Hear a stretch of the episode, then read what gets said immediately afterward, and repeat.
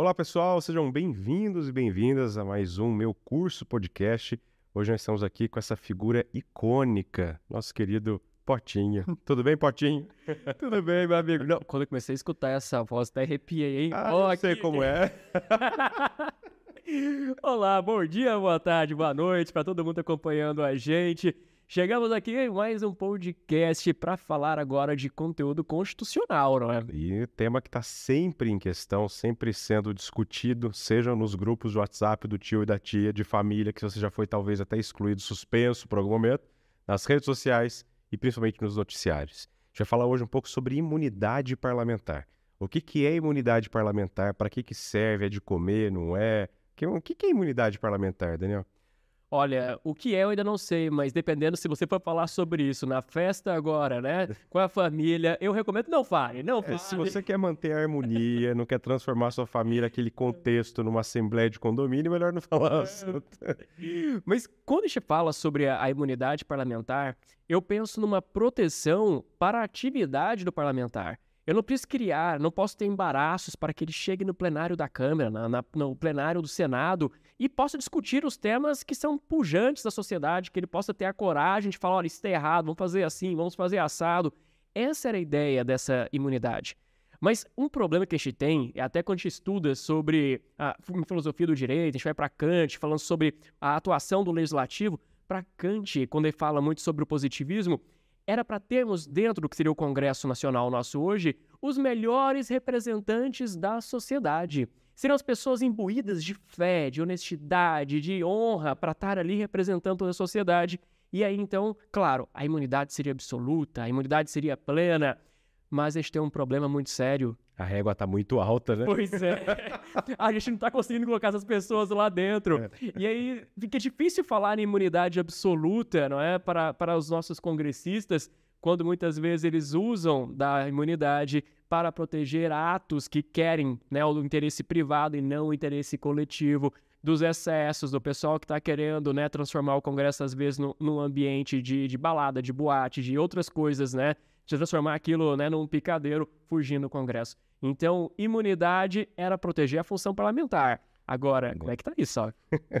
Não, legal. Se você coloca uma coisa, Daniel, que em vários momentos, não só no direito constitucional, né? Uma outra abordagem que eu sempre uso em sala de aula como exemplo, quando a gente fala das imunidades dos advogados e das advogadas. Hum. A ideia de ter uma imunidade não é garantir que ele seja aquele sujeito que entra na sala na hora que quer, na sala do juiz, hum. não é que saia, fica em pé ou sentado do jeito. A ideia não é que você tenha uma pessoa nesse padrão mas sim que diante de algum abuso ele possa se valer daquelas garantias, daqueles direitos.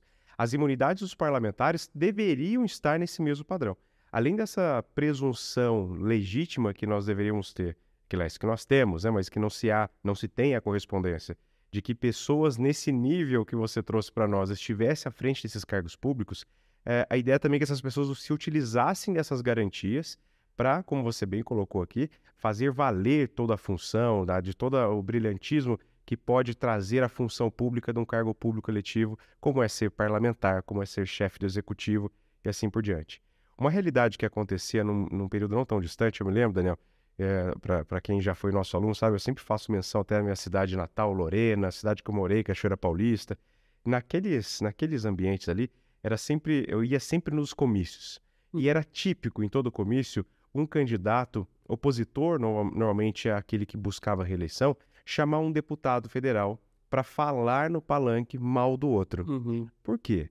Porque desde sempre nós temos aí os nossos políticos se valendo de uma imunidade, que é a imunidade chamada material, né? De poder ali é, não responder criminalmente ou civilmente pelos seus votos, pelas suas opiniões, pelas suas manifestações, é, colocava ali falando mal do outro. Uhum. E não é fazer uma crítica à gestão. Olha, você está agindo ali com improbidade, ou você está desviando de. Não. É falar porque a mulher dele saiu com não sei quem, o filho dele é usuário de. É esse tipo de ataque que a gente uhum. percebe. Então, o que a gente acaba vendo, Daniel, é que com o passar do tempo, o Supremo veio moldando o alcance dessa imunidade.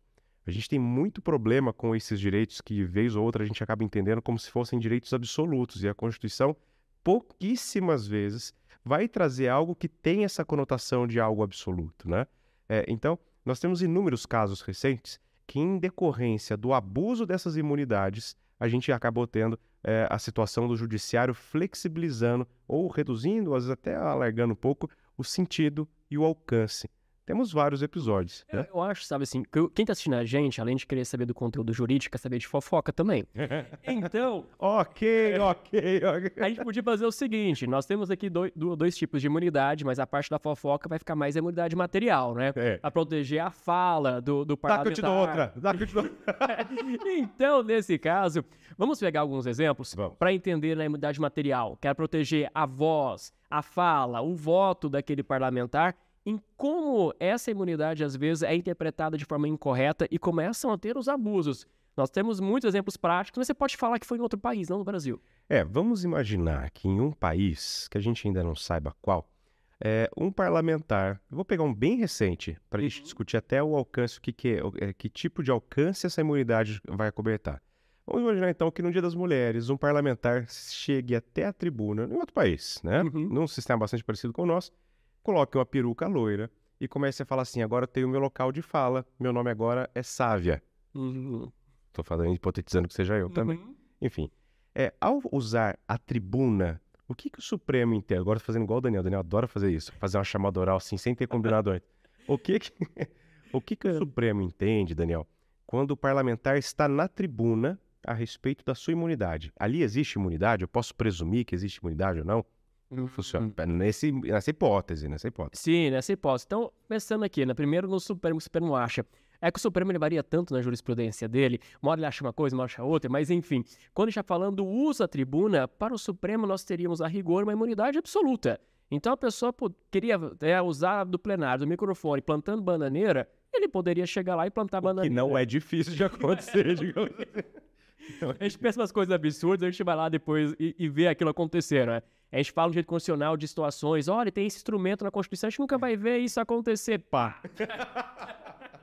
e acontece. Tá, mas quando veio essa ideia de ser absoluto dentro do plenário, dentro ali então do espaço com o microfone na fala, era para ser absoluto, mas a gente não esperava que alguém um dia fosse chegar, colocar uma peruca para um tom jocoso de usar aquela situação no Tanta plenário. criatividade, né? Mas olha um negócio interessante que o Daniel coloca aqui. É, Vamos imaginar que, que a gente nem vai discutir o alcance, né? Uhum. Eu acredito até que o Supremo em algum momento vai voltar a tratar desse alcance. E vai relativizar. Rever é. de novo, né? Esse, essa presunção absoluta. Mas esqueçamos agora a parte do, do, da imunidade material quanto ao direito penal e ao direito civil. Hum. Existe uma responsabilização aqui que é muito importante, que a gente tem que sempre observar. Ainda que você esteja cobertado pela imunidade civil, a imunidade penal, né, no campo dessas proteções, existe a responsabilização política, uhum. que essa imunidade parlamentar não alcança. E é por essas e outras que a gente vê, vez ou outra, um parlamentar perdendo o mandato por quebra de decoro uhum. parlamentar. Então, é, a gente vê, sabe, pode. É, tivemos situações também em outro país, talvez tenha sido na Suíça, uma cusparada, ou enaltecer a figura de alguém que tenha torturado outra pessoa. Não acontece no Brasil. Mas quando nós temos isso, está cobertado pela imunidade material em tese nessas presunções que o Supremo veio trazendo, que a gente ainda pode vir a discutir e provavelmente virá. É, mas existe a responsabilização política.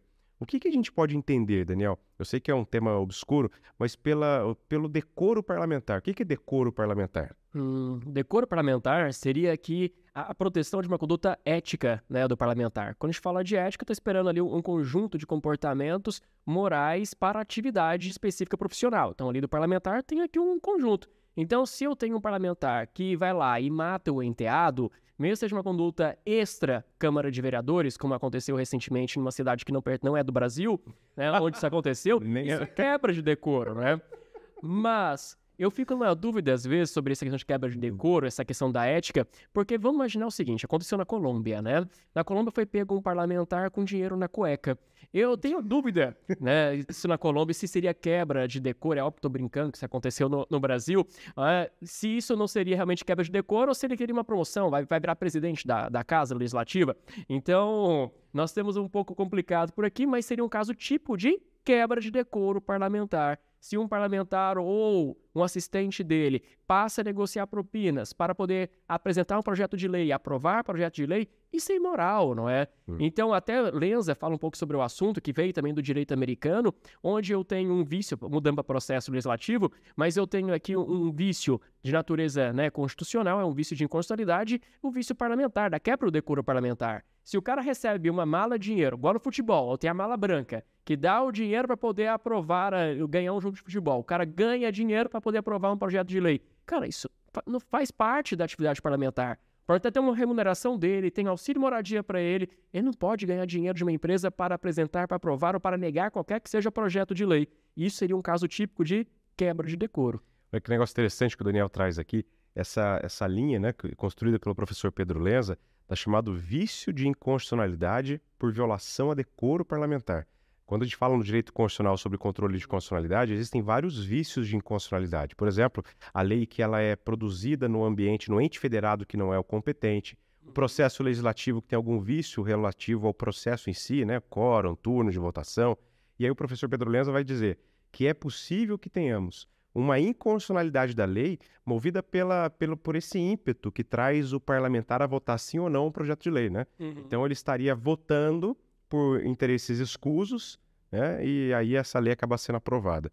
Se, salvo, salvo engano, nós temos acho que três ou quatro ADIs que discutem uma reforma previdenciária ainda do governo FHC, que era justamente sobre essa temática, né? Que ali os parlamentares teriam aprovado, depois foi descoberto, em razão de uma espécie de um mensalão, mensalinho, né, para votar e aprovar aquele projeto de lei.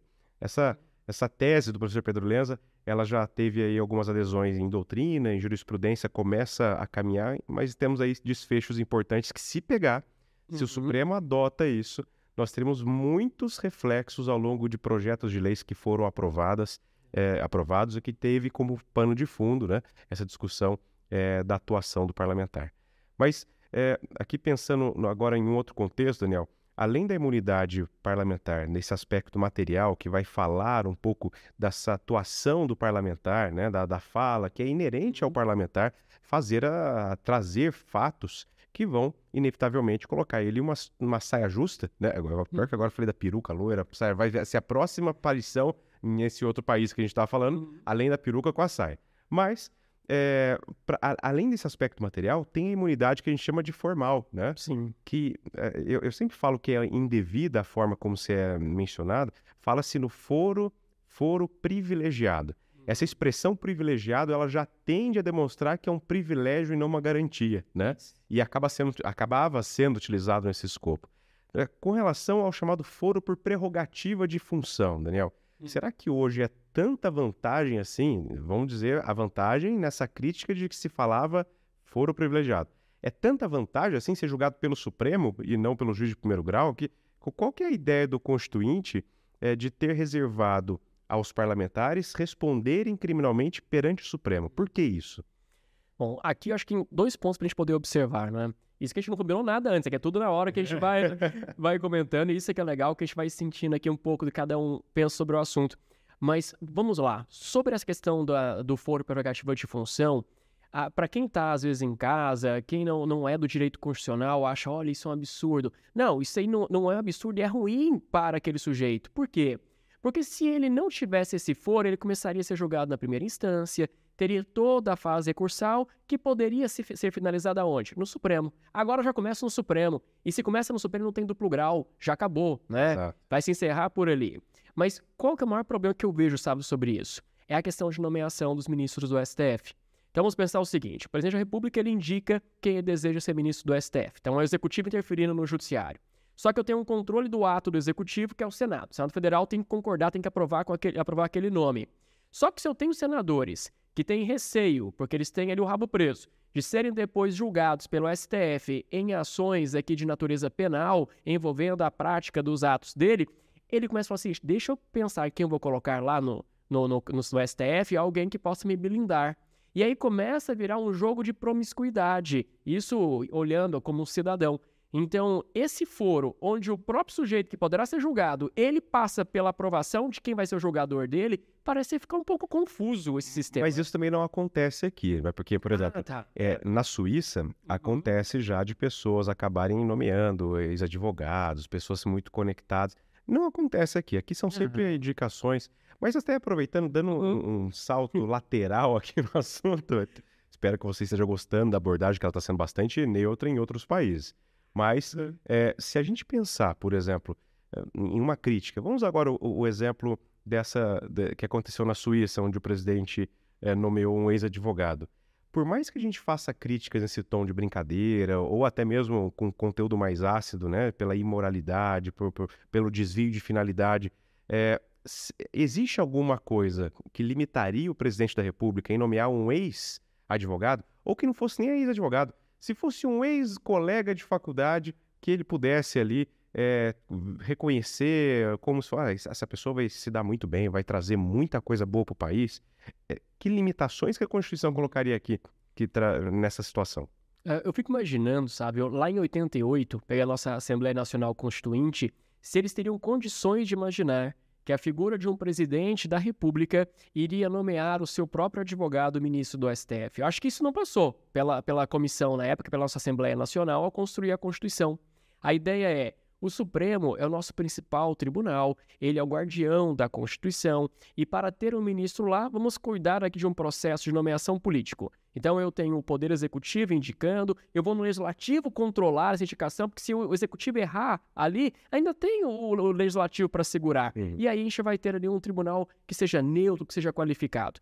Isso era o pensamento ideal. Talvez esse fosse o pensamento agora na Alemanha. Mas aí quando a gente vem aqui para, para o Brasil, a gente tem uma situação como essa. E a ideia é, tudo bem, presidente, se fosse ter um, o presidente agindo aqui com justeza, pensando até nos princípios de administração pública, ele não deveria nomear nunca o advogado dele. Então, mas tá, aconteceu, iria para o Senado. Chegou no Senado, o Senado falou: oh, não, presidente, cara, o seu advogado não.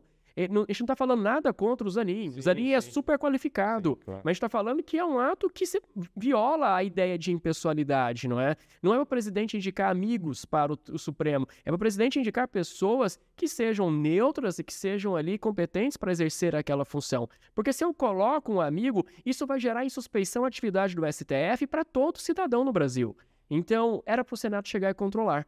Só que o Senado Federal, ele passa também a vislumbrar é como que vai me proteger? Vou vender mais caro. Uhum. Então, sim, presidente, você quer aprovação? Vamos negociar a emenda. Eu quero aqui um emprego público numa empresa estatal. Eu quero um cargo público, eu quero mais um ministério. Começa a negociar. E, ô fulano, você que está sendo indicado, quando chegar uma ação lá, se ela me envolver, o que, que você vai fazer, hein? Como é que você vai? É. Você vai te pedir vista? Você vai segurar esse processo? Essa batina que poucos acompanham, muitas vezes as perguntas que são apresentadas pelos parlamentares, pelos senadores, se você observar bem o questionamento, sempre tem um interesse, seja às vezes pelo próprio Estado ou pessoal, uhum. na pergunta, para saber qual vai ser a posição.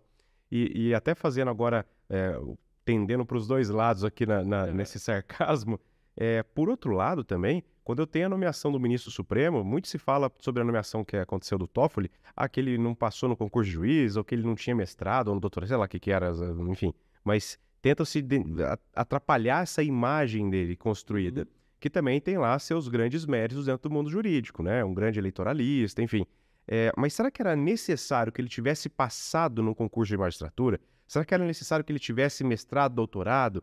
São indícios da qualidade do conhecimento técnico dele mas não são conhecimentos que são apontados pela Constituição como condições, né? Uhum. A gente sabe que para ser ministro do Supremo, além de outras questões, é necessário que tenha um notável conhecimento jurídico, né? Sim. Enfim, é, seria interessante, se você que eh, não gosta desse tipo de... Ah, é, é, são poucos critérios, uma das ideias, uma das situações é que numa possível reforma a gente pudesse discutir sobre criar outros critérios para ser ministro do Supremo que seja ministro de carreira, que tenha quinto constitucional, sei lá. É necessário hum. refletir e pensar, né? Mas também Mas não critérios exige. objetivos, né? Critérios Por... objetivos, né? Notável hum. conhecimento jurídico. O que, que se presume? É, ou, ou, quando a gente fala do quinto constitucional, notório conhecimento jurídico. Uhum. Como que se afere? Se confiou muito na régua de quem fosse escolher, né? É. Então, né, às vezes o erro está nessa margem grande que se dá é, aquele que vai nomear ou indicar. Exato, exato.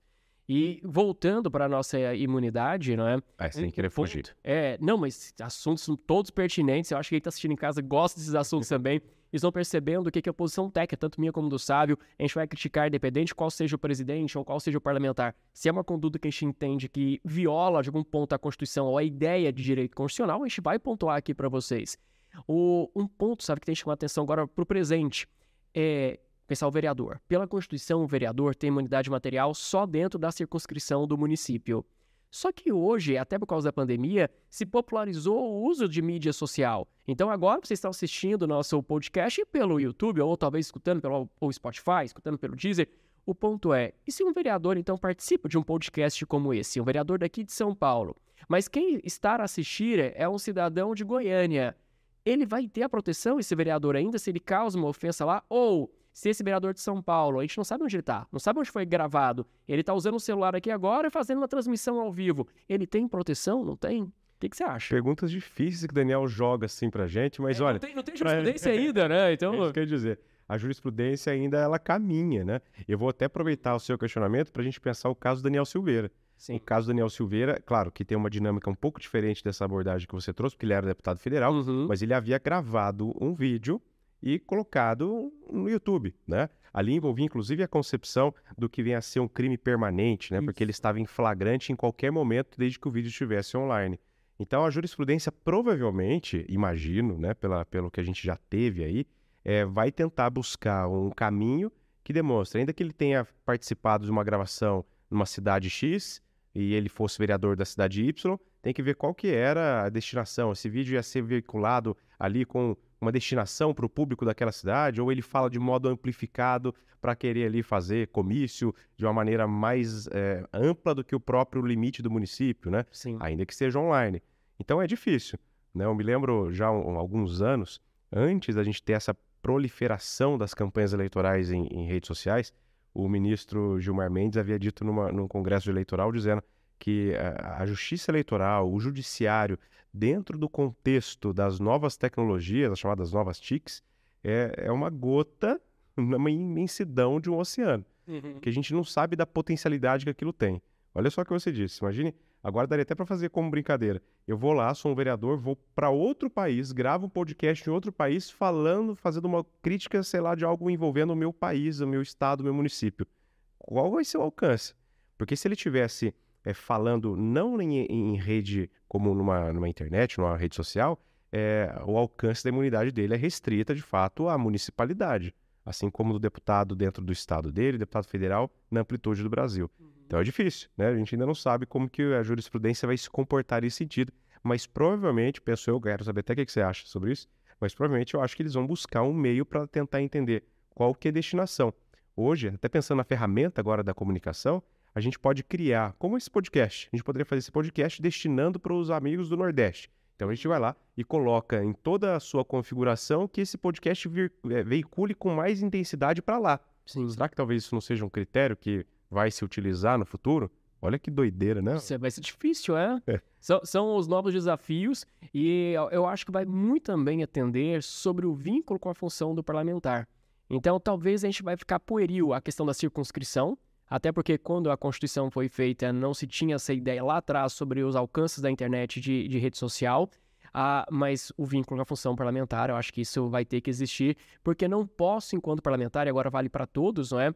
Querer utilizar da imunidade como privilégio. Imunidade e privilégio são coisas diferentes. A imunidade protege a função parlamentar. Eu quero que ela seja bem exercida. Mas não é um privilégio que a pessoa possa chegar e xingar, como aconteceu, por exemplo, com o nosso ex-presidente quando ele foi deputado federal, que chegou para uma outra colega deputada e disse que ela era tão feia que não merecia ser estuprada. Hum. Então, isso é um desvio da, da função parlamentar. E é isso que não pode acontecer. Então, nós temos um, um, pequeno problema a respeito de escolhas de pressão popular, porque nós somos muito assim no Brasil. Se eu votei em alguém, eu vou relevar o que a pessoa faz de errado, porque senão eu estou dando espaço para o adversário dela ocupar né, aquele espaço.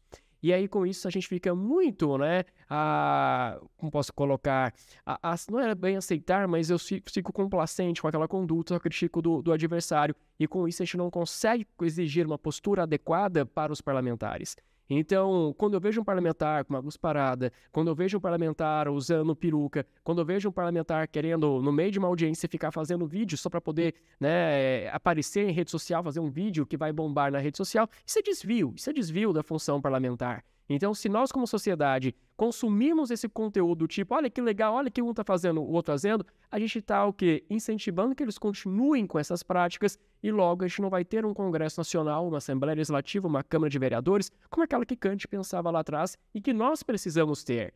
Onde o Congresso vira um balcão de negócios, hum. onde o Congresso fala o que, que eu posso ter um ganho. A gente até discutia aqui para falar sobre rito de, de, medida provisória, que é um assunto que está muito em voga, o comportamento do Congresso tornando o executivo refém, que já aconteceu desde trás, com o Bolsonaro foi sim, com o Lula também está desse jeito. Então, quais são os caminhos que aconteceu no Brasil? Será que a gente vai ter mesmo o presidencialismo? Ou será que a gente está a caminho de transformar para o parlamentarismo? São outros pontos para a gente falar em outro podcast. É. Não, legal. É, é, o Brasil ele tem o chamado presidencialismo de coalizão, né? E esse uhum. contexto, esse conceito de coalizão estaria justamente impregnado nessas negociatas que, em tese, seriam positivas, por um lado, já que a gente tem a presunção de que os parlamentares, quando vão até o executivo, negociar, quando a gente fala de negociar a emenda, é, enfim, destinação de verbas, de orçamento, seria para trazer para os municípios, para os estados, para os seus currais eleitorais. Só que acaba sendo as avessas, né?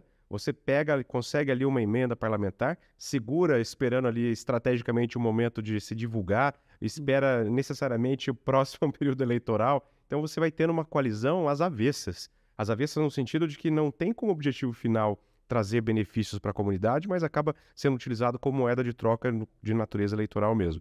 E Daniel, você falou uma coisa interessante que faz, é, eu, eu não tenho uma opinião formada em absoluto, mas é, quando a gente tem a prisão de parlamentar, como aconteceu com o Daniel Silveira, como aconteceu lá atrás Delcídio do Amaral, entre outras, outros exemplos que infelizmente a gente tem aos montes, veja, a Assembleia no Rio de Janeiro teve vários casos também. É, quem decide sobre a prisão do parlamentar, mesmo na hipótese remota, já que a gente falou das imunidades, uma das outras, uma da outra, a outra imunidade, perdão, é, que nós temos parlamentar formal é quanto ao rito de prisão. O parlamentar federal só vai ser preso em flagrante de crime inafiançável. É, quem que decide sobre a manutenção ou não da prisão é a casa. Uhum. E muitas vezes a gente vê é, que isso é utilizado como, ah, você vai mandar prender, mas aqui a gente solta, né? Até porque amanhã pode ser eu que estou ali. Uhum. Então, infelizmente, o abuso das prerrogativas tem caminhado também para esse aspecto da imunidade processual e da, de rito Sim. de prisão. Né? E, e, é interessante é, ver um comportamento de parlamentares que, assim, nós temos várias críticas a algumas decisões do STF. Então, tem alguns casos onde o STF pode ter julgado assim ou assado e este tente talvez não, tenha sido o mais adequado. Só que, no, no, grosso, no geral, o STF tem uma conduta muito condizente, uma conduta que protege a Constituição Federal. Só que o que chama atenção é aquele ato mais né, excepcional.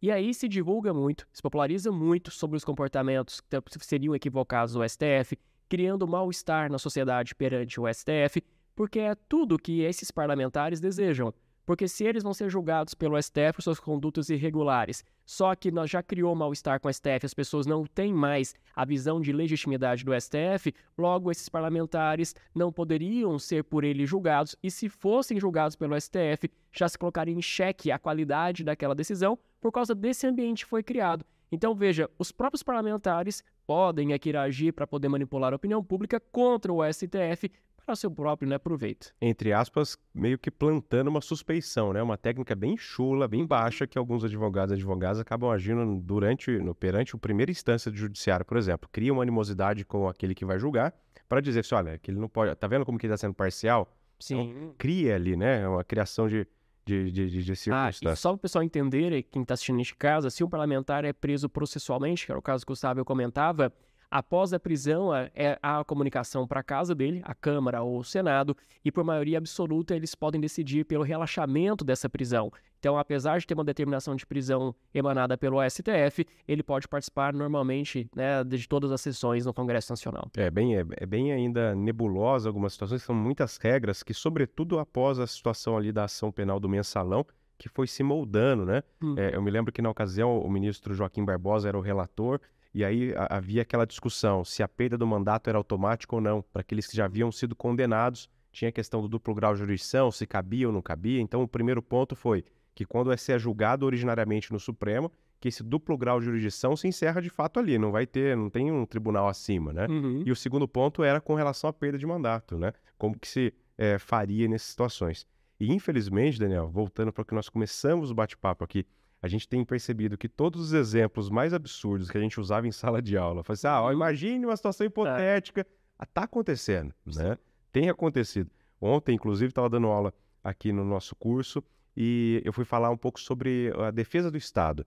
E quando eu fui falar sobre estado de sítio, quando eles perceberam que na hipótese de, de, de guerra declarada ou resposta à agressão estrangeira armada, o estado de sítio não tem limites para restrição de direitos, todo mundo ficou em choque. Uhum. Né? Porque às vezes a gente vê, é, percebe pessoas pedindo por alguma coisa sem ter a mínima noção das consequências jurídicas Sim. que aquilo traz. É abrir a porta, lembra da porta dos desesperados? Não é da minha época, não é essa da sua. Hum. Porta dos desesperados, Sérgio Malandro, você abre, sai o É. bicho papão e você não tem mais controle, não dá para colocar de volta, né?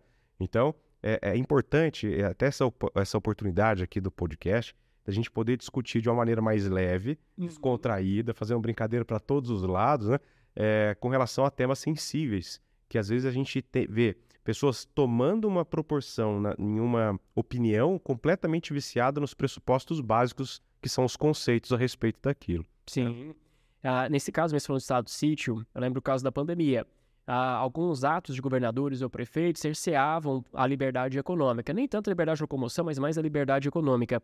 E aí muitos falaram, vamos usar o estado de sítio, né, para poder derrubar os atos desses governadores. Só que as pessoas iam fazer manifestação para pedir o estado de sítio. Mas se nós tivéssemos estado de sítio, nós não teríamos mais direito de manifestação. Nem mesmo em âmbito das associações, digamos, né? Porque Exato, exato. no, estado de sítio, até no- no estado de defesa também, as reuniões, o direito de reunião fica limitado. Sim. Inclusive no âmbito das, das associações. Local privado, fechado, não pode ter. Né? É, está entre o, é, o espectro possível de limitação é, que, que o estado de defesa e o de sítio permitem, né?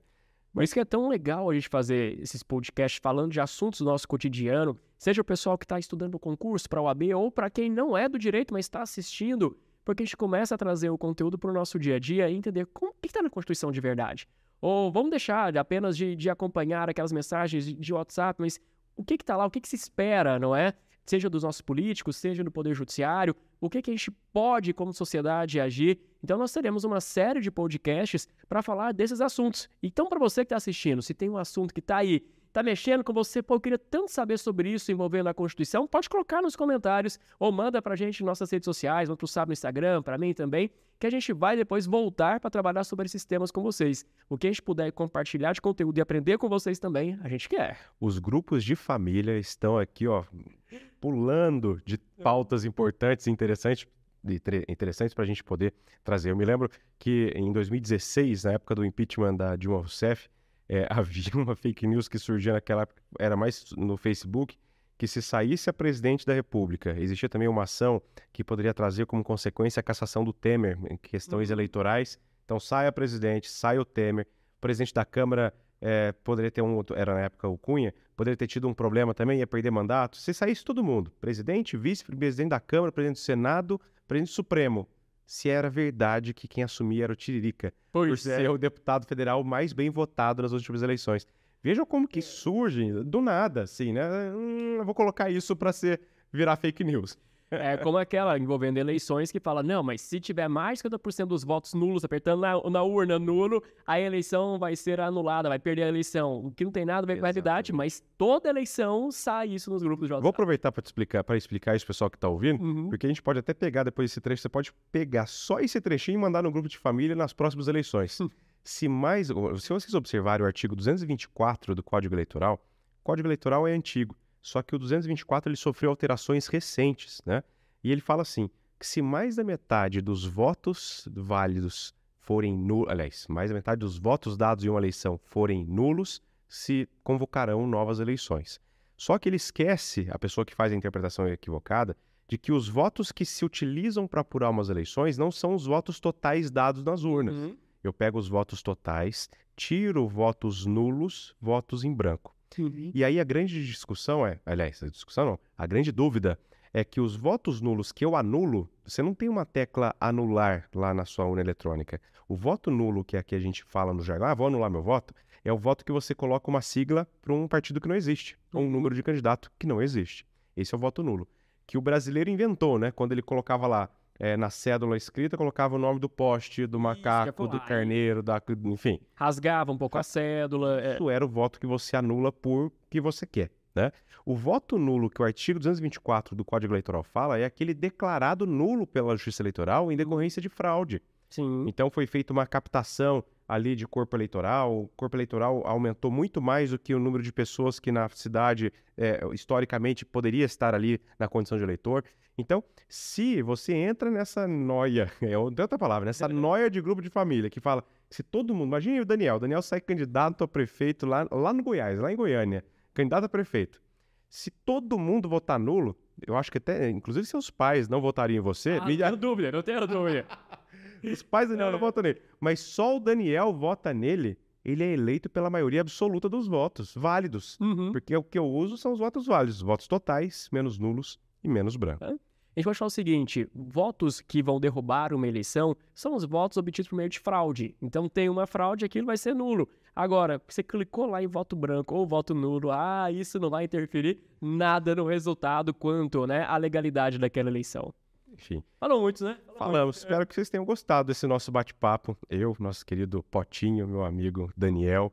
E, como nós já sugerimos, mande aqui, comente aqui embaixo sobre o tema que você quer ver sendo discutido aqui. Eu, Daniel, Marcos Oliveira, Alessandro, todos os amigos aqui do meu curso, eh, estaremos muito felizes em poder usar né, desse espaço para tratar temas que são tão sensíveis hoje em dia no nosso dia a dia.